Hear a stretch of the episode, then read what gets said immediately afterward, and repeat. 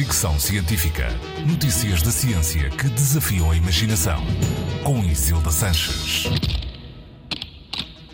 Voltamos a falar de inteligência artificial hoje por duas razões. Por um lado, temos os dirigentes da OpenAI, empresa que desenvolveu o ChatGPT, a partilhar ideias sobre como o seu algoritmo de inteligência artificial pode tornar o mundo melhor, nomeadamente na assistência médica. Segundo Sam Altman, o ChatGPT pode dar assistência a pessoas que não têm dinheiro para pagar um médico ou estão demasiado distantes de um centro médico ou hospital.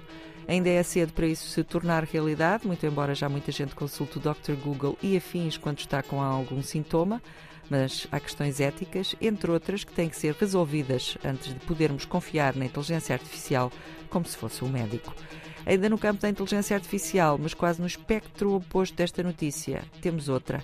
A guerra entre a Rússia e a Ucrânia acelerou a investigação e desenvolvimento de robôs assassinos, uma adenda a uma diretiva do Departamento de Defesa americano, publicada no final de janeiro de 2023, revelou a prioridade no desenvolvimento de armas autónomas de inteligência artificial.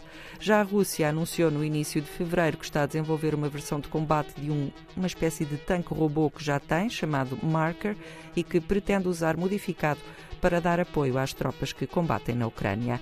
A corrida a estes sistemas de armas autónomos, que não precisam de intervenção humana, está a ser criticada em várias frentes.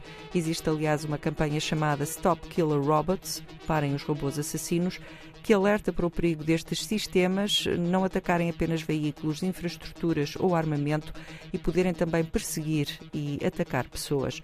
A organização Stop Killer Robots existe há mais de 10 anos e pede para que sejam terminadas as investigações com este tipo de armas. Estados Unidos, Rússia, China, Coreia do Sul e União Europeia têm projetos de desenvolvimento destas armas com inteligência artificial. Fricção científica.